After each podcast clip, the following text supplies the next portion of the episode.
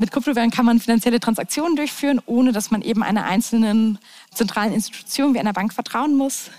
Die Art und Weise, wie das gemacht wird, ist, dass man ein gemeinschaftliches, gesichertes Kassenbuch führt. Damit kein Nutzer alleine die ganze Macht über dieses System hat, muss man sich seinen Einfluss quasi mit Rechenkraft heutzutage erkaufen. Aber das Ganze hat auch seinen Preis.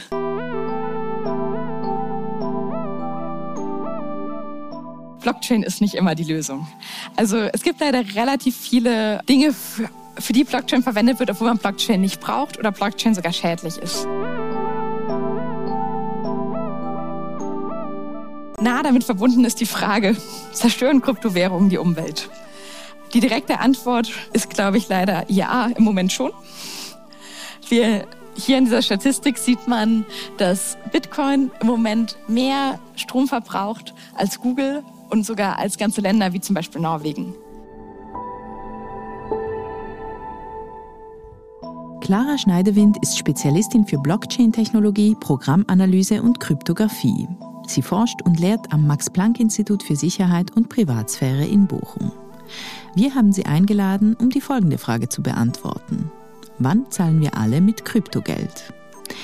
In diesem Vortrag wird sie uns sagen, welche neuen Herausforderungen das neue digitale Geld bringt, wie es eben um die Sicherheit dieses Geldes steht und welche Rolle die Privatsphäre dabei spielt. Den Vortrag, den ihr gleich hört, hielt sie im November 2022 im Bernischen Historischen Museum. Viel Spaß mit der Audioversion dieser Lecture.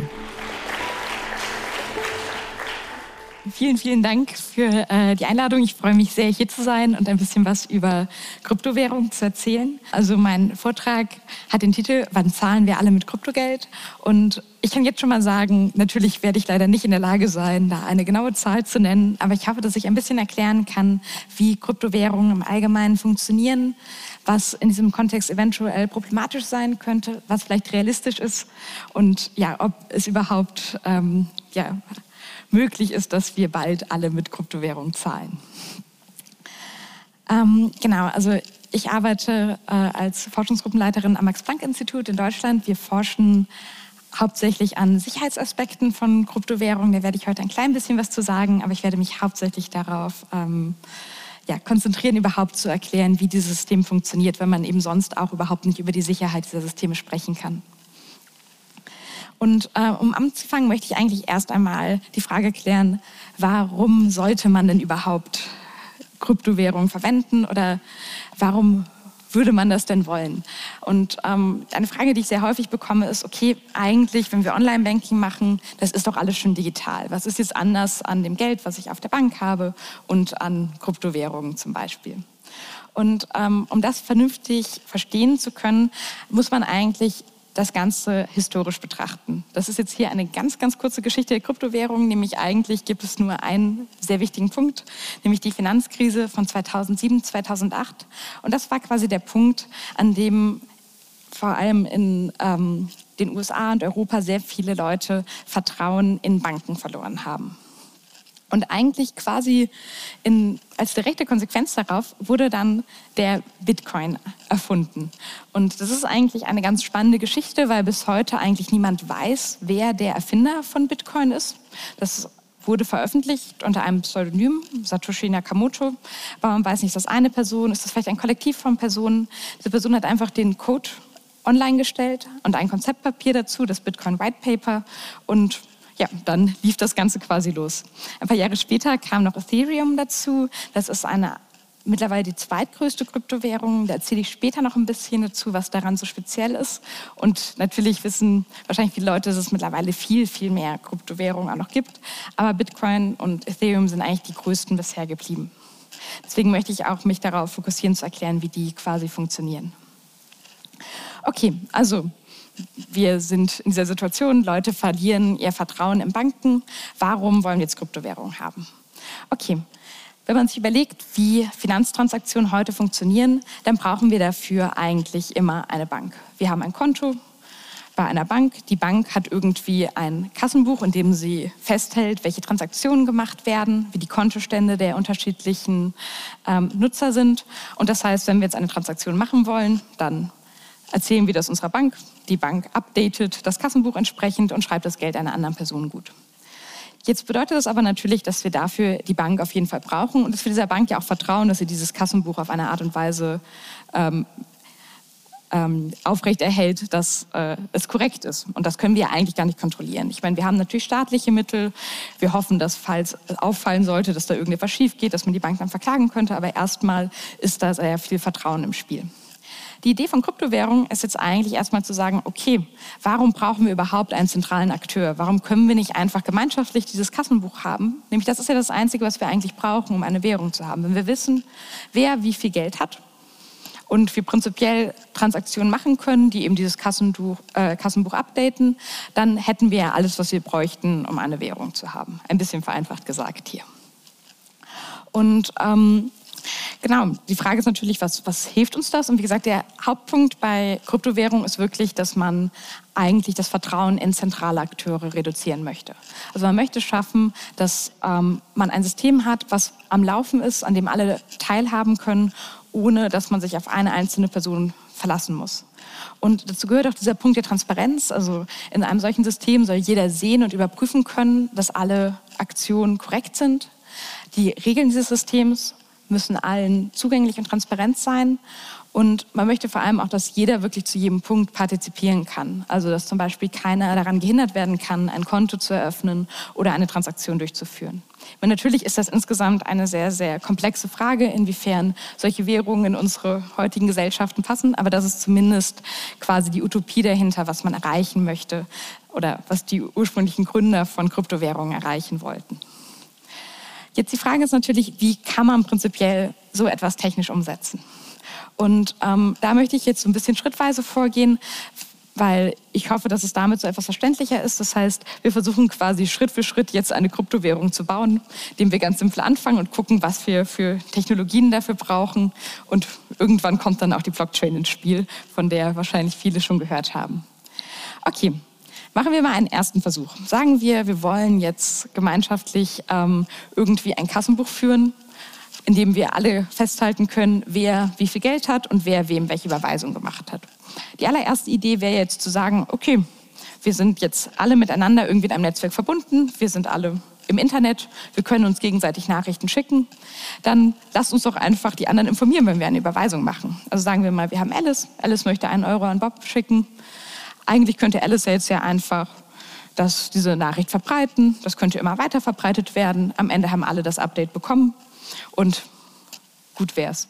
Ja, okay. Ich meine, jetzt natürlich das Problem, irgendwie muss man ja wissen, ob Alice überhaupt einen Euro hat, den sie an Bob geben kann. Das heißt, jeder sollte eigentlich irgendwie eine Möglichkeit haben, das zu überprüfen. Das heißt, wir brauchen irgendwie lokale Versionen von unserem Kassenbuch. Das heißt, das, was jetzt normalerweise sonst die Bank machen würde und wir von der Bank abfragen können, das muss jetzt jeder auf seinem eigenen Computer ähm, vorhalten, damit er eben weiß, wer wie viel auf dem Konto hat. Okay, da sieht man vielleicht auch schon so ein bisschen, dass das natürlich von der Privatsphäre eine ganz andere Geschichte ist. Eigentlich weiß im Moment jeder, wer wie viel Geld hat in diesem System.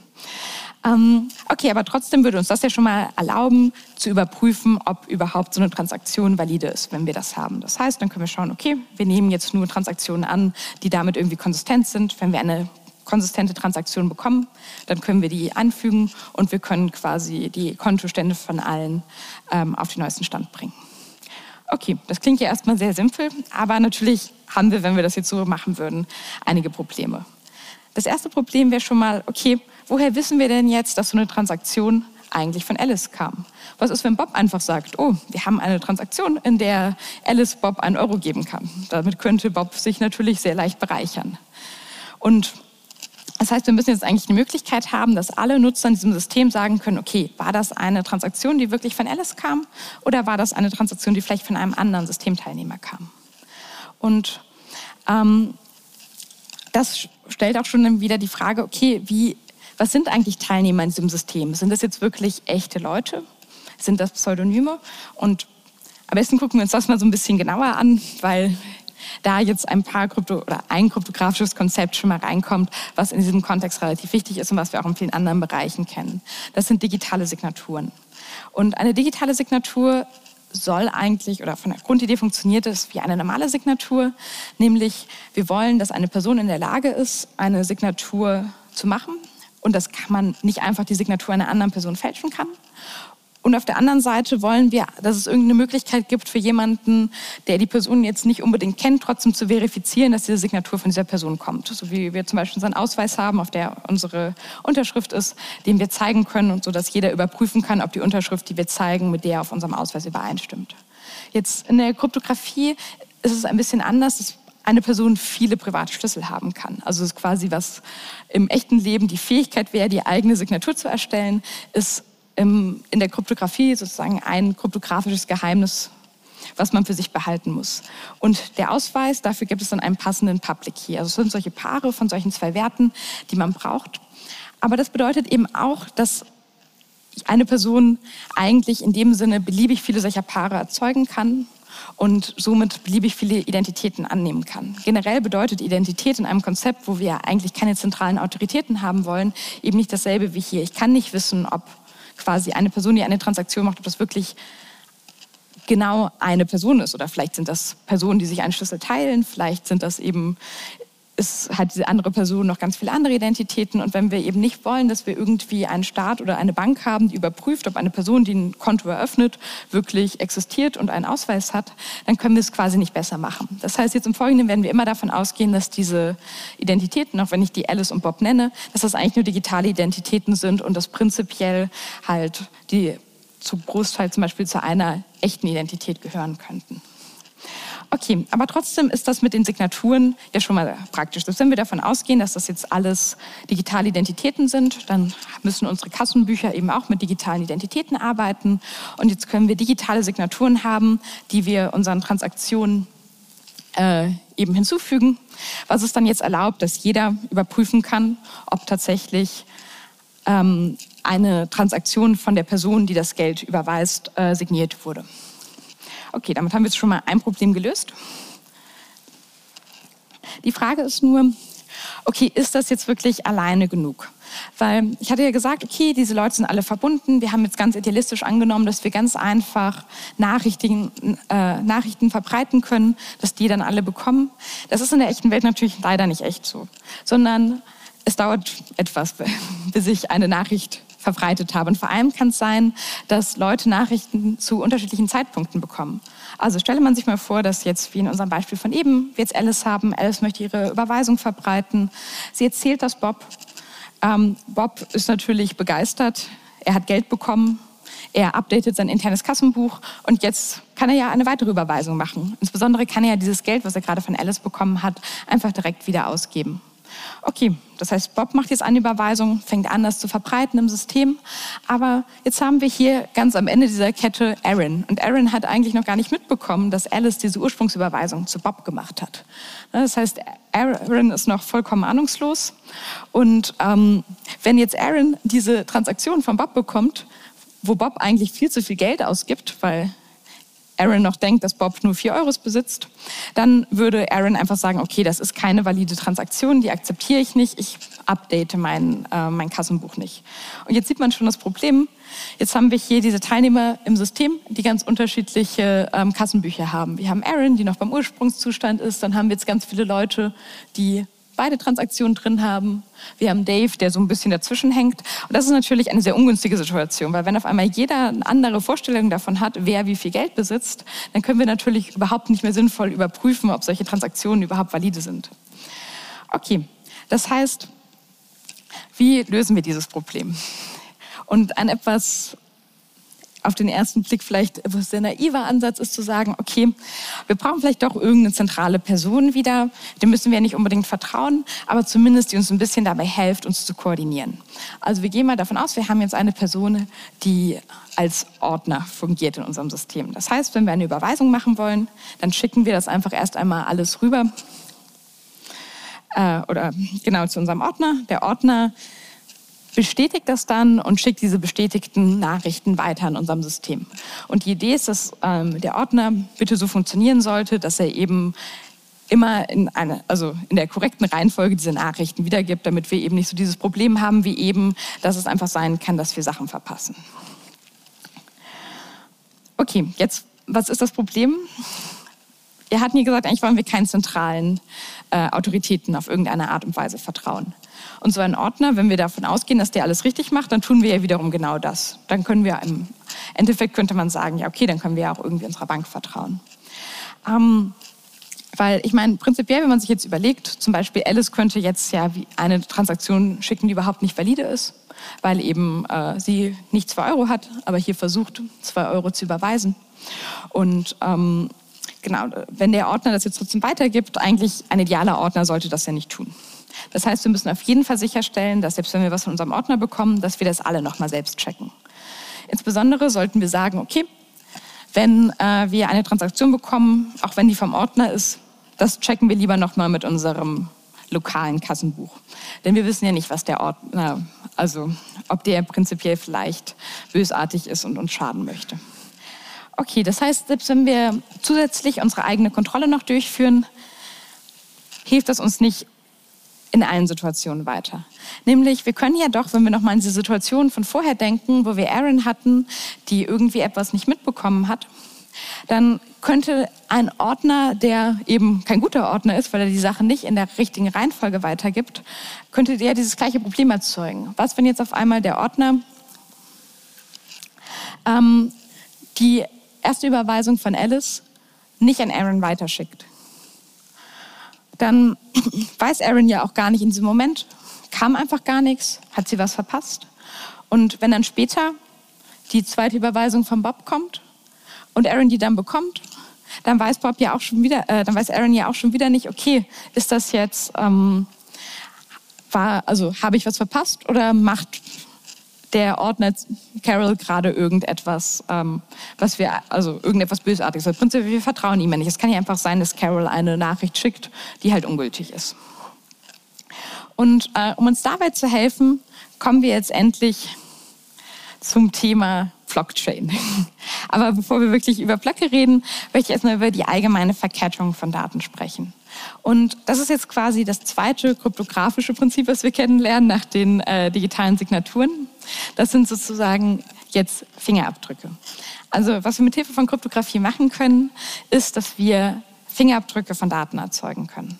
Das heißt, ähm, so ein Datenfingerabdruck ähm, funktioniert genauso wie ein echter Fingerabdruck im Sinne davon, dass man ihn relativ leicht erstellen kann, wenn man die ganze Person oder also alle Daten, die man quasi haben möchte, hat. Aber dass es ähm, umgekehrt sehr, sehr schwierig ist, das Ganze umgekehrt zu machen. Also wenn man jetzt nur den Fingerabdruck einer Person sieht, dann kann man daraus relativ wenig darüber ableiten, wie die Person aussieht. Und ähm, Außerdem ist es sehr, sehr unwahrscheinlich, dass es jetzt eine zweite Person gibt, die genau den gleichen Fingerabdruck hat. Oh, Entschuldigung. So. Ähm, genau, die den gleichen Fingerabdruck hat. Ähm, und jetzt können wir dieses Prinzip benutzen, um unsere Daten zu verketten. Nämlich, ähm, was wir hier machen können, ist, dass wir sagen können, okay, diese Fingerabdrücke, dadurch, dass die ja irgendwie ähm, als äh, als Referenzen dienen können, weil sie ja wirklich Daten identifizieren, können wir jetzt sagen, okay, ich benutze diesen Finger, einen Fingerabdruck als Referenz auf eine Menge von Daten. Und wenn ich jetzt sage, okay, ich mache das weiter, ich habe jetzt, ich nehme meine Daten, füge deinen Fingerabdruck an und habe jetzt eine Referenz auf diese Daten und den Fingerabdruck gemeinsam, dann ähm, habe ich ja quasi das, diese wenn ich jetzt den Fingerabdruck von dem, von dem Grünen hier nehme, dann ist das ja quasi sowas wie eigentlich der Fingerabdruck von dieser ganzen Kette hier. Die, die Idee dahinter ist eben, dass man sagt, okay, wenn ich jetzt einen Fingerabdruck von etwas habe, wo wieder ein Fingerabdruck drinsteckt, der Fingerabdruck von einem Fingerabdruck ist ja wieder quasi so eine Art Referenz und dann kann ich das Ganze aneinander schachteln. Das heißt, man kann sich wirklich vorstellen, dass okay, eigentlich indem ich den Fingerabdruck hier von diesem Grünen gebe, ist das eigentlich sowas wie ein Fingerabdruck dieser ganzen Kette. Das hat jetzt den Vorteil, dass es uns sehr, sehr stark dabei hilft, wenn wir überprüfen wollen, ob unser Ordner Sachen wirklich in der richtigen Reihenfolge macht. Nämlich was wir jetzt erwarten, ist, dass wir sagen, okay, unser Ordner sollte nicht nur seine Bestätigung darüber geben, dass eine Transaktion okay, dass ähm, er eine Transaktion ähm, als okay befunden hat, sondern er sollte auch sagen, was ist der Fingerabdruck von der letzten Transaktion, die er als okay befunden hat. Und dadurch, dass das quasi eine, ähm, sozusagen eine Referenz auf die Folge aller Transaktionen waren, die davor kamen, haben wir hier quasi etwas, was wirklich die ganze Geschichte die, dieser Kassenbücher hier identifiziert. Und das hat jetzt den Vorteil, dass das Gleiche passiert, wie wir eben gesehen haben, nämlich dass Aaron einfach nicht mitbekommt, dass es schon dieses Update von äh, der Transaktion von Alice gab. Dann ähm, würde Aaron das jetzt halt immerhin merken, weil Aaron würde hier sehen, dass der Fingerabdruck, also die letzte Transaktion, auf die das aufbaut, eben diese blaue Transaktion war und nicht die dunkelblaue, die quasi zu dem aktuellen Stand von dem lokalen Kassenbuch von äh, Aaron passen würde. Und damit merkt Aaron, dass hier was schief lief. Und das Gute ist, jetzt können wir, kann Aaron halt eben hingehen und bei anderen Leuten nachfragen. Generell können jetzt die ganzen Teilnehmer die ganze Zeit untereinander austauschen, was sie dann für Bestätigungen von diesem Ordner bekommen haben. Und auf diese Art und Weise können sie feststellen, ob dieser Ordner irgendetwas macht, was quasi nicht in Ordnung ist, also im wahrsten Sinne des Wortes, also dass er quasi die Sachen nicht in der richtigen Reihenfolge verschickt hat. Ähm, und wenn das passiert, wissen Sie schon mal, da, ist, da läuft irgendetwas schief. Und das ist schon mal der erste Schritt zu dem, was wir machen wollen.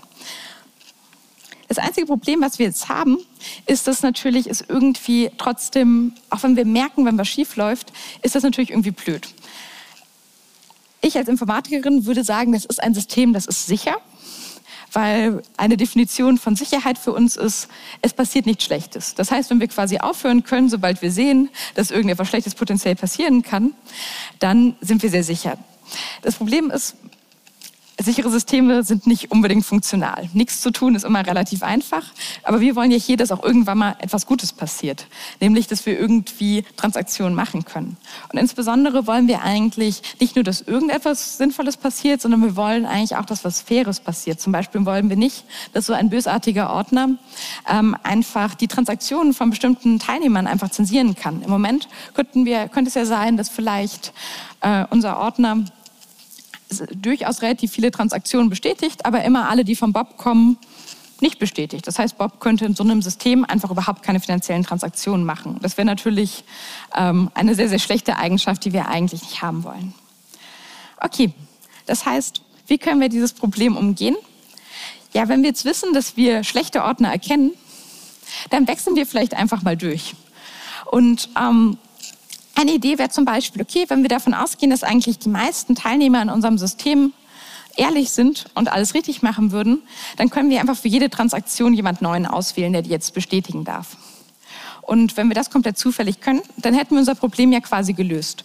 Weil wir merken ja, wenn jemand etwas Falsches tut und wenn wir dafür sorgen, dass von Zeit zu Zeit mal jemand drankommt, der was Richtiges tut, dann wäre quasi alles in Ordnung. Das heißt, wenn wir sagen, okay, wir könnten jetzt einfach für jede Transaktion einmal neu würfeln dann wüssten wir, dass von Zeit zu Zeit jemand drankommt wie Alice, die alles richtig macht und unser Problem wäre quasi gelöst.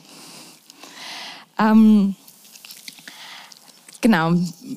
Wir haben jetzt die Annahme, dass die meisten Teilnehmer ehrlich sind, aber im Idealfall sagen wir, wir haben ein Währungssystem, da sind Millionen von Menschen drin. Eigentlich ähm, ist das vielleicht eine realistische Annahme, dass zumindest ein Großteil von denen ähm, eigentlich das ganze System nicht zerstören möchte. Die Frage ist aber halt, wie wählt man denn jetzt zufällig jemanden aus? Weil wir haben ja irgendwie das Problem, dass es schwierig ist, uns auf irgendwas zu einigen. Das ist ja genau unser Ursprungsproblem mit diesem Kassenbuch. Ne? Wenn wir uns ganz einfach auf etwas einigen könnten, dann würden wir das einfach mit dem Kassenbuch machen und die Welt wäre in Ordnung. Und dann haben wir noch ein zweites Problem. Wir hatten ja vorher gesagt, dass eigentlich unsere Identitäten, die digitalen Identitäten, gar nichts mit echten Identitäten zu tun haben, sondern dass eigentlich ein Nutzer total viele digitale Identitäten hat. Wenn wir jetzt einfach basierend auf diesen digitalen Identitäten eine Person auswählen würden, dann könnte ja ein Angreifer sagen, okay, ich erstelle fünf Milliarden digitale Identitäten und dann ist die Wahrscheinlichkeit, wenn wir zufällig eine digitale Identität auswählen, relativ groß, dass wir den Angreifer treffen und dann haben wir wieder unser Ursprungsproblem. Und ähm, das ist jetzt der Punkt, wo ähm, Rechenkraft reinkommt. Wahrscheinlich haben einige von euch schon mal von diesem Proof of Work gehört. Das ist das, was ich ähm, jetzt erklären möchte. Also diese Idee, dass man irgendwie sehr viel Rechenkraft dafür ähm, aufwenden muss, um mit Bitcoin eine Form von Geld zu machen. Und ähm, die Idee dahinter ist eigentlich, dass man äh, es schaffen möchte, dass man eben zufallsbasiert Leute auswählt und dass das eigentlich eben man dieses Problem umgeht, dass man ja überhaupt nicht weiß, wer jetzt quasi eine Person im echten Leben ist. Weil man möchte ja eigentlich, dass zufälligerweise eine Person ausgewählt wird und nicht äh, eben ein Angreifer beliebig viele solcher Identitäten erzeugen könnte und dadurch einfach immer gewinnt. Und äh, die Idee ist einfach, dass man sagt, okay, wenn wir jetzt in einer idealen Welt leben würden, wo jeder Mensch einfach nur einen Computer hat und der diesen Computer jetzt benutzt, um ein kryptografisch schwieriges Problem zu lösen, dann ähm, ist quasi die Person, die das als erstes schafft, ist sozusagen zufällig ausgewählt. Wenn jeder mit der gleichen Rechenkraft angefangen hat, dann ist, der, ist es komplett zufällig, wer der Erste ist. Und dieses kryptografisch schwierige Problem, das kann man sich wirklich vorstellen, einfach als würde man versuchen, ein Passwort zu erraten und ein, ein gutes Passwort zu erraten. Also ohne zusätzliche Informationen, dass man weiß, wie das Geburtsdatum der Person ist, sondern wirklich ähm, einfach durch Brute Force versucht, das alles durchzuprobieren. Das heißt, ähm, wir würden jetzt eben, hätten ganz viele Nutzer, die prinzipiell sozusagen die nächste Transaktion vorschlagen wollen. Das sind in diesem Fall die drei.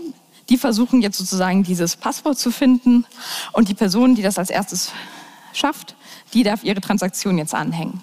Und das sollte quasi implementieren, dass wir zufällig jemanden auswählen, weil das eben relativ zufällig ist, wer jetzt durch Zufall gerade als erster das Passwort richtig geraten hat.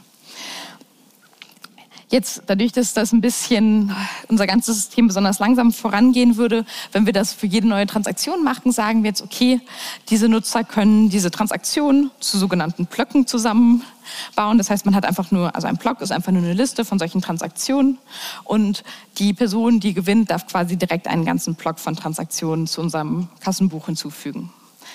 Und ähm, genau, wie ich schon gesagt habe, die Leute, die halt mitmachen wollen, nennen wir Miner, dieses ganze Konzept, dass man quasi mit seiner Rechenkraft ähm, zeigt oder seine Rechenkraft in die Waagschale wirft, um eine Chance zu haben, den nächsten Block vorschlagen zu dürfen. Das ist eben Proof of Work. Und die Idee ist eben, dass die Wahrscheinlichkeit höher ist, desto mehr Rechenleistung man einbringt. Und in einer idealen Welt hätte jeder gleich viel Rechenleistung. In der Realität ist das leider nicht wirklich immer der Fall. Ähm, aber prinzipiell ist das die Idee dahinter. Und das ist jetzt eigentlich also auch schon der Punkt, wo wir eben bei unserer Blockchain sind. Unsere Blockchain ist eben einfach nur diese kryptografische Verkettung von diesen unterschiedlichen Blöcken von Transaktionen. Und im Fall von Bitcoin hängt in so einem Block eben auch noch quasi die Lösung zu diesem kryptografischen Rätsel mit drin, als Beweis dafür, dass man eben eine gewisse Rechenleistung in das Ganze reingesteckt hat. Genau, in Zukunft male ich das ein bisschen kompakter. Ähm, genau, aber es das heißt, jetzt wissen wir prinzipiell, wir haben quasi eine Art Mechanismus, um zufällig Leute auszuwählen, die Ordner sind und den nächsten Block vorschlagen dürfen. Und ähm, jetzt, wenn wir diesen Proof of Work verwenden, haben wir aber ein Problem, nämlich dass ähm, es uns jetzt ja doch irgendwie wieder passieren kann, dass zufälligerweise zwei Leute gleichzeitig dieses Rätsel lösen und entsprechend dann zwei Blöcke vorschlagen. Und jetzt sieht man hier, das Problem, das wir haben, ist, dass das nicht unbedingt die gleichen sein müssen, sondern ähm, dass es sein kann, dass das unterschiedliche Updates wären. Und jetzt ist ja irgendwie unsere Ordnung, also wir haben zwar noch eine Ordnung, aber eigentlich zwei unterschiedliche. Und wie entscheiden wir jetzt, ähm, welche quasi die korrekte Art und Weise wäre, ähm, unser Kassenbuch fortzuführen? Und die gute Nachricht ist eigentlich, das ist ein Problem, das löst sich quasi von selbst. Und damit meine ich, dass man eigentlich einfach nur ein bisschen abwarten muss und dann stabilisiert sich das. Wenn man sich das so vorstellt, okay, wir haben jetzt dieses Problem, dass ähm, wir quasi zwei widersprüchliche Erweiterungen unserer Blockchain haben, was eben durchaus passieren kann, weil zwei Leute gleichzeitig dieses Rätsel gelöst haben, dann wissen wir jetzt mal nicht genau, was wir machen sollen. Aber wir sagen jetzt, okay, wenn man, wenn der nächste Miner kommt, er soll immer an die längste Kette an, äh, anbauen. Das heißt, wir hätten hier quasi, könnte man sich vorstellen, wir hätten eigentlich zwei Ketten. Wir hätten einmal die und wir hätten einmal die. Ähm, in so einem Fall darf sich der Miner das jetzt quasi selber aussuchen. Die sind gleich gut, das kann er machen. Das Gute ist aber ja, wenn jetzt die nächste Person kommt, dann weiß hier, was die längste Kette war. Das war eindeutig. Das heißt, eine ehrliche Person würde es hier anbauen. Und ähm, es ist wirklich unwahrscheinlich, dass es quasi sehr, sehr häufig hintereinander passiert, dass immer wieder zwei Blöcke genau gleichzeitig gefunden werden. Und deswegen kann man quasi sagen, okay, wenn jetzt genug weitere Blöcke angehangen wurden, dann wissen wir irgendwann, okay, das kann sich hier nicht mehr ändern, das wird die Kette bleiben, die halt ähm, ja, für, für immer besteht und quasi das äh, definitive Kassenbuch darstellt. Im Fall von Bitcoin muss man darauf warten, dass etwa sechs weitere Blöcke angehangen werden. Dann kann man sich sehr sicher sein, dass sozusagen dieser Block, an dem sechs weitere Blöcke dranhängen, wirklich nicht mehr verändert werden kann. Okay, das Gute ist, jetzt haben wir es eigentlich. Also das sind die Grundkonzepte, die wir eben brauchen. Ich will das nochmal kurz ein bisschen zusammenfassen. Also am Ende, wir haben unser Netzwerk von Teilnehmern, die irgendwie miteinander verbunden sind, kommunizieren können. Ähm, dann haben wir Nachrichten, die in diesem, äh, also die quasi finanzielle Transaktionen sind, die die Nutzer in diesem äh, Netzwerk machen wollen, tätigen wollen, von denen sie wollen, dass sie in das gemeinschaftliche Kassenbuch aufgenommen werden. Die werden dann ähm, verschickt an alle. Es gibt besondere Nutzer, diese Miner hier, die diese Transaktionen, die sie sehen, gruppieren in Blöcke. Die Miner, die quasi schaffen, dieses Rätsel zu lösen, dürfen dann den nächsten Block bestimmen. Und dieser Block wird wiederum durchs Netzwerk geschickt. Ja, endlich konnte ich mal Animationen verwenden hier. Ähm, und äh, genau, dann nach einer gewissen Zeit kann sozusagen das Kassenbuch gemeinschaftlich abgedatet werden und auf diese Art und Weise sollten alle den gleichen Blick darauf haben, wer denn gerade wie viel Geld besitzt. Okay, das ist, wie das Ganze funktioniert. Ähm, jetzt ist natürlich die Frage, okay, was hat das Ganze für Eigenschaften oder auch was für Eigenschaften hat es nicht? Also jetzt für den Rest des Vortrages werde ich versuchen, kurz ein paar Fragen zu beantworten, die ähm, ich relativ häufig gestellt kriege und deswegen hoffe, dass das irgendwie auch interessant hier für ähm, die Leute im Raum ist. Die erste Frage, die ich sehr häufig bekomme, ist, bin ich in Kryptowährungen anonym? Nämlich, es gibt ja durchaus diese ähm, also es wird häufig gesagt, dass sehr viele kriminelle Kryptowährungen nutzen, um anonym zu bleiben. Ich meine, was heißt, es wird gesagt? Ich glaube, es ist Fakt, dass durchaus sehr viele kriminelle Kryptowährungen nutzen, um anonym zu bleiben. Ähm was bedeutet das? Okay, ähm, erstmal es stimmt auf jeden Fall, und das haben wir quasi gesehen wegen dieser digitalen Identitäten. Es ist auf jeden Fall so, dass es keine direkte Verbindung zwischen echten Personen und diesen digitalen Identitäten gibt. Ähm, aber auf der anderen Seite ist es ja schon der Fall, dass ähm, alle Transaktionen, die gemacht werden, öffentlich sind. Das heißt, Nutzer hinterlassen schon besondere Spuren, die in vielen Fällen auch auf ihre Identität schließen lassen oder zumindest es zulassen, zum Beispiel Profile zu erstellen, wie welche Adressen gehören denn zum Beispiel zur gleichen Identität und so weiter. Das ist eigentlich erstaunlich einfach, wenn man diese Daten sieht. Ich meine, das hängt auch so ein bisschen von den Kryptowährungen ab. Man kann wirkliche Anonymität erreichen, nämlich dieser Fall mit den Identitäten wäre etwas, was ich jetzt als Informatikerin nur Pseudonymität nennen würde.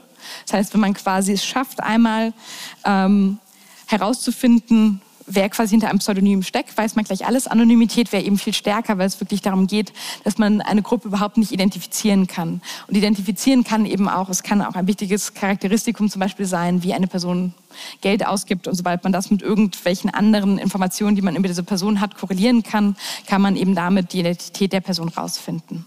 Das heißt, natürlich ähm, ist das anders, als wenn man eine Transaktion ähm, mit der Bank macht, aber trotzdem muss man auch sehr vorsichtig sein. Es ist jetzt nicht so, dass nur wenn man etwas in einer Kryptowährung macht, dass man dann nicht erkannt werden kann. Und umgekehrt ist es eben auch so, man muss sehr vorsichtig sein, was man auf so eine Blockchain lädt, denn das sehen im Endeffekt ja alle. Ähm, die zweite Frage wäre, wird mit der Blockchain alles schneller und billiger? Das ähm, kann man natürlich schnell denken, weil ja so ein bisschen ähm, diese Idee ist, okay, wir brauchen jetzt ja keine Banken mehr. Die müssen wir keine Gebühren mitzahlen, auf die müssen wir nicht warten, dass sie unsere Transaktionen durchführen. Ist das jetzt wirklich der Fall? Und es ist wieder ein bisschen schwer zu beantworten, weil es relativ stark davon abhängt, wie viel solche Systeme genutzt werden. Ein großes Problem, was Kryptowährungen wie zum Beispiel Bitcoin haben, ist, dass sie einfach nicht so viele Transaktionen verarbeiten können. Also hier sehen wir zum Beispiel, Visa kann 24.000 Transaktionen pro Sekunde verarbeiten, Bitcoin nur sieben. Das ist natürlich ein relativ großer Unterschied. Das Problem, was wir haben, ist eben, dass äh, es im Bitcoin, und das ist quasi auch wirklich wichtig für die Sicherheit, so ist, dass nur alle zehn Minuten etwa ein Block erzeugt werden kann.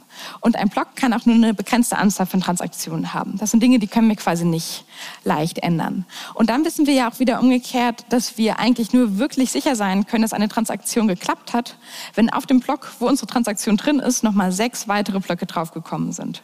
Also Selbst wenn die Transaktion direkt reingeht, dauert es dann eventuell noch mal eine Stunde, bis wir wirklich wissen, dass die für immer drin bleibt. Und jetzt ist natürlich auch das Problem, wenn wir viele Transaktionen in dem System haben, dann kann es auch einfach sehr, sehr lange dauern, bis die eigene Transaktion überhaupt das erste Mal in einem Block landet. Also das heißt, okay, wenn man das jetzt vergleicht mit Banken, wo man eine Auslandsüberweisung macht und das vielleicht mehrere Tage dauert, dann können wir gut schneller sein. Ähm, wenn jetzt aber sehr, sehr viele Leute unser System benutzen, dann ist das gar nicht mehr unbedingt der Fall.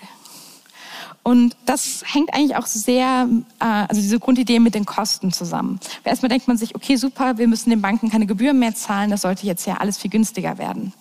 Aber das Problem, was wir haben, ist, dass eigentlich, wenn wir jetzt hier unseren Fall haben von dem Proof of Work, wo unsere Miner die ganze Zeit versuchen, diese Rätsel zu lösen, das machen die natürlich auch nicht so ganz umsonst. Das Problem ist, wenn, man, wenn die jetzt überhaupt nichts dafür bekommen würden, warum sollten sie dann ein, also das müsste quasi in einem gewissen Sinne Altruismus sein, dass sie das, ähm, dass sie das machen. Aber in der Realität ist es so, dass eigentlich alle Nutzer, wenn sie eine Transaktion machen, eine gewisse Gebühr anbieten. Und das dürfen sie sich selbst aussuchen, wie viel sie quasi bereit sind, dafür zu zahlen. Aber die Sache ist, wenn jetzt einfach sehr, sehr viele Leute dieses System benutzen und es immer mehr Transaktionen gibt, dann können sich die Miner natürlich einfach die Transaktionen rauspicken, für die sie am meisten Geld kriegen. Das ist natürlich für sie am lukrativsten. Und damit schaukelt sich das Ganze dann immer weiter hoch. Und wir haben halt wirklich gesehen, dass es einige Peaks gab, wo man pro Transaktion zum Teil über 60 Dollar bezahlt hat. Das ist jetzt natürlich nicht sonderlich günstig. Ähm, auch relativ nah damit verbunden ist die Frage, zerstören Kryptowährungen die Umwelt? Die direkte Antwort ist, glaube ich, leider ja, im Moment schon. Wir, hier in dieser Statistik sieht man, dass Bitcoin im Moment mehr Strom verbraucht als Google und sogar als ganze Länder wie zum Beispiel Norwegen. Das ist natürlich sehr problematisch und der Grund dafür ist eben auch wieder stark damit verbunden, dass das ganze System relativ schlecht skaliert. Wenn wir mehr Transaktionen haben, hatten wir schon eben gesehen, dann werden die Gebühren höher, weil quasi die Nutzer des Systems versuchen, gegeneinander, also die bieten sich quasi hoch in ihren Gebühren. Wenn man jetzt aber mehr Geld verdienen kann, dann gibt es immer mehr Leute, die Miner werden, weil das ist ja total lukrativ auf einmal. Wenn jetzt aber immer mehr Leute Miner werden, dann brauchen wir schwierigere Rätsel. Und das ist zum Beispiel im Bitcoin wirklich so eingebaut, weil man möchte, dass etwa nur ein Block alle zehn Minuten rauskommt. Das heißt, wenn die Rätsel schwieriger sind, muss man natürlich auch wieder mehr Rechenleistung reinstecken. Und das heißt, auch der Energieverbrauch ähm, schraubt sich quasi immer weiter nach oben. Und das ist natürlich höchst problematisch. Das Gute ist, es gibt Lösungsansätze, ähm, auch wenn da sehr, sehr viel noch dran geforscht wird. Der erste davon ist, und glaube ich auch der bekannteste, ist Proof of Stake. Ähm, ich erkläre sofort, was das bedeutet. Aber Ethereum hat, also diese zweitgrößte Kryptowährung, ist diesen Herbst auf dieses System umgestiegen und das war ein relativ großes Event. Das wurde jahrelang vorbereitet und man ist jetzt sehr gespannt zu sehen, ob das wirklich so funktioniert, wie man es sich wünscht. Ähm, die Idee hinter Proof of Stake ist eigentlich wirklich nur dieses Gedankenspiel zu sagen, okay, wenn ich jetzt eine gewisse Rechenleistung reinbringe, dann muss ich dafür ja entsprechende Computer oder Grafikkarten oder was auch immer kaufen, um das zu erzeugen. Und könnte ich stattdessen nicht einfach sagen, ich beweise, dass ich das Geld hätte, um das zu tun. Und dann kriege ich quasi den Anteil. Die Idee ist quasi, man sagt hypothetisch, ich beweise, ich hätte das Geld, um mir so viele Computer zu kaufen, um diese Rätsel mit dieser Geschwindigkeit zu lösen. Und reicht das nicht einfach? Ich bin bereit, dieses Geld irgendwo einzufrieren, dass ich es für nichts anderes benutzen kann, dass es wirklich so ist, als hätte ich das für Computer ausgegeben. Und mit dieser Wahrscheinlichkeit möchte ich jetzt einfach, dass ich quasi ähm, meine Chancen erhöhen kann, den nächsten Block vorschlagen zu dürfen.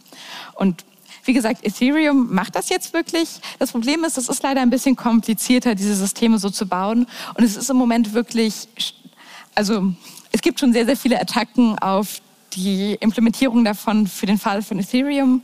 Und es ist wirklich in der auch in der wissenschaftlichen Community immer noch sehr umstritten, ob man die gleiche Sicherheit erreichen kann wie mit dem Proof of Work. Also das ist wirklich eine total interessante Frage. Aber prinzipiell scheint das natürlich eine relativ gute Lösung für das Problem zu sein, dass man irgendwie das ganze System intern regelt, ohne ähm, den ganzen Energieverbrauch. Eine andere Lösung ist, dass man sagt, okay, wir wollen vielleicht einfach ein System mit viel weniger Transaktionen haben. Brauchen wir, also muss es jetzt wirklich der Fall sein, dass jede kleine Überweisung, die ich zu einem Freund mache, über diese Blockchain läuft? Ist das nicht eigentlich der totale Overkill? Und können wir nicht eine ähnliche Sicherheit erreichen, indem wir Transaktionen zusammenfassen? Und da weiß man eigentlich auch schon relativ gut, wie man das machen kann. Zum Beispiel für solche Fälle wie, ähm, wenn man kleine Überweisungen zwischen zwei Personen hat. Das heißt zum Beispiel, es funktioniert so, als würde man sich eine Art Geschenkkarte von der anderen Person kaufen und alle Überweisungen, die man dann davon macht, werden einfach schnell ähm, günstig und würden gar nicht auf der Blockchain landen, sondern irgendwann nur eine Zusammenfassung.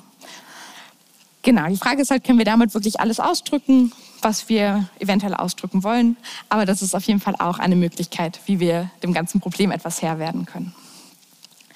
Ähm, eine andere Frage, die ich auch häufig bekomme, ist, geht Kryptowährung eigentlich auch ohne Blockchain? Und das ist, glaube ich, auch eine sehr gute Frage, weil es hängt halt stark davon ab, wie man Kryptowährungen definiert. Und eine Sache, die im Moment auch relativ viel diskutiert wird, vielleicht hat jemand schon mal von dem Digi-Euro gehört, ähm, diese Frage von äh, Central Bank Digital Currencies. Und die Idee dahinter ist, dass man sagt, okay, es ist ja nicht in jedem Fall so, dass man niemandem vertraut. Gerade jetzt in äh, europäischen Staaten haben wir häufig relativ großes Vertrauen in unsere Zentralbanken. Können wir nicht einfach die Zentralbank das Ganze hier übernehmen lassen und dann sparen wir uns die ganzen Probleme, auch mit dem Proof of Work äh, und so weiter. Und eigentlich sind mittlerweile weltweit super viele Länder dabei, daran zu forschen. Und das ist, glaube ich, auch sehr interessant, weil es eine Möglichkeit geben würde, man hätte quasi sowas wie digitales Bargeld. Das Tolle am Bargeld ist ja, dass das quasi direkt von der Zentralbank kommt. Das ist was anderes als das Geld, das man auf dem Konto hat. Ähm, aber wenn man jetzt sowas wie Bargeld wirklich haben könnte, was direkt von der Zentralbank kommt und was man aber eben flexibler nutzen kann, das ist natürlich, kann, glaube ich, für viele Fälle eine sehr interessante Lösung sein. Und wie gesagt, da sind wir schon relativ nah dran. Die ersten äh, Länder, ich glaube Jamaika zum Beispiel, hat das auch schon ausgerollt. Also das liegt in relativ naher Zukunft. Und dann kann man natürlich auch die umgekehrte Frage stellen, okay, kann Blockchain jetzt was anderes oder mehr als äh, Kryptowährungen alleine? Und da ist erstmal die Antwort ja. Kryptowährungen können noch mehr als einfach nur finanzielle Transaktionen machen. Insbesondere kann man solche Dinge tun wie ähm, quasi Virtualisierung von Treuhändern haben. Ein Treuhänder erlaubt einem ja zum Beispiel zu sagen, okay, wenn ich jetzt möchte, dass Bob mir ein äh, Haus baut, dann kann ich Geld dafür dem Treuhänder geben. Dann hat Bob die Sicherheit, dass ich dieses Geld in der Zwischenzeit nicht verprassen kann. Aber ich habe auch die Sicherheit, dass Bob das Geld wirklich nur bekommt, wenn er das Haus gebaut hat. Das Ganze können wir quasi auch im Rahmen von Kryptowährungen machen. Und das kann insbesondere diese Kryptowährung Ethereum besonders gut. Ähm, da gibt es Smart Contracts, was sozusagen Programme sind, die eben ähm, Geld nach vordefinierten Regeln verwalten. Und damit kann man dann gesamtfinanzielle Infrastruktur aufbauen mit Mikrokrediten, mit Wertpapierhandel und ähm, ja, vieles, vieles mehr. Das ist, was wir im Moment sehen. So der, das Buzzword dazu ist DeFi, falls man das mal lesen sollte. ähm, und es gibt auch nicht nur eine Art von Blockchain. Also das, was ich jetzt hier erklärt habe, das waren vor allem diese ähm, Kryptowährungen wie Bitcoin und Ethereum, die halt komplett offen sind. Und mit komplett offen meine ich, dass wirklich jeder zu jeder Zeit einsteigen kann, sowohl als Person, die Transaktionen macht, als auch als Person, die potenziell ein Miner sein kann, also die das System voranbringt. In diesem Kontext können wir auch quasi keine Sicherheit ohne eine Form von Währung, mit der wir diese Miner bezahlen können, aufrechterhalten. Aber es gibt jetzt durchaus andere Formen, insbesondere welche, wo wir festlegen, wer denn die Miner sein können. Und das Schöne ist, dass wir in diesem Fall auch nicht unbedingt einen Proof of Work brauchen. Und in diesem Fall kriegen wir dann zum Beispiel etwas, was eher so was ist wie eine transparente, zuverlässige Datenbank. Um ein Beispiel zu geben, die Max-Planck-Gesellschaft zum Beispiel betreibt Blocksberg. Das ist eine, eine Blockchain, auf der man wissenschaftliche Publikationen registrieren kann, um halt später beweisen zu können, wann man eine gewisse Idee hatte. Und da gibt es einfach eine halt definierte Liste von Mitgliedern und die sind sozusagen die Leute, die die Miner sind. Aber dadurch, dass man die kennt, müssen die nicht mit ähm, Arbeitskraft beweisen, wer sie sind, sondern können einfach äh, das direkt untereinander ausmachen und das System voranbringen. Ähm, eine allerletzte Sache, die ich noch sagen möchte, weil ähm, das relativ häufig aufkommt. Blockchain ist nicht immer die Lösung. Also es gibt leider relativ viele Dinge, für die Blockchain verwendet wird, obwohl man Blockchain nicht braucht oder Blockchain sogar schädlich ist. Als Beispiel aus Deutschland nehme ich dir immer sehr gerne das, den digitalen Impfpass. Bevor der europäische Impfpass sehr schnell implementiert wurde, gab es nämlich die Idee, den deutschen Impfpass mit Hilfe von fünf Blockchains zu implementieren. Ich weiß nicht, wie man auf diese Idee kam. Der europäische Impfpass funktioniert ohne eine einzelne Blockchain. Und vor allem ist das ja ein Fall, wo man eigentlich sehr viele vertrauenswürdige Akteure hat, die ähm, das Ganze übernehmen können. Also gibt es überhaupt nicht dieses Problem, dass man eigentlich Vertrauen verteilen möchte. Und eine andere Sache ist, dass man eben auch aufpassen muss, dass es auch aktiv schädlich sein kann. Denn wie gesagt, es gibt keine Anonymität auf der Blockchain, insbesondere sieht jeder alle Transaktionen. Das heißt, gerade wenn man irgendwelche sensiblen, äh, personenbezogenen Daten, zum Beispiel Gesundheitsdaten hat, dann möchte man eigentlich nicht, dass die auf einer öffentlichen Blockchain landen, also auf dem Computer von jedem. Und ähm, ja, damit komme ich dann auch zum Ende. Das Wichtigste noch einmal ganz kurz. Also Kryptowährungen mit Kryptowährungen kann man finanzielle Transaktionen durchführen, ohne dass man eben einer einzelnen zentralen Institution wie einer Bank vertrauen muss. Die Art und Weise, wie das gemacht wird, ist, dass man ein gemeinschaftliches, gesichertes Kassenbuch führt. Damit kein Nutzer alleine die ganze Macht über dieses System hat, muss man sich seinen Einfluss quasi mit Rechenkraft heutzutage erkaufen. Aber das Ganze hat auch seinen Preis. Das heißt, man sollte sich immer sehr gut überlegen, ob einem der hohe Ressourcenverbrauch, die Kosten und auch die durchaus eingeschränkte Geschwindigkeit, die damit einhergehen, es immer wert sind. Damit bin ich quasi fertig. Vielen Dank fürs Zuhören und äh, ja, ich hoffe, ich konnte ein bisschen was ähm, erklären über Blockchain und Kryptowährung.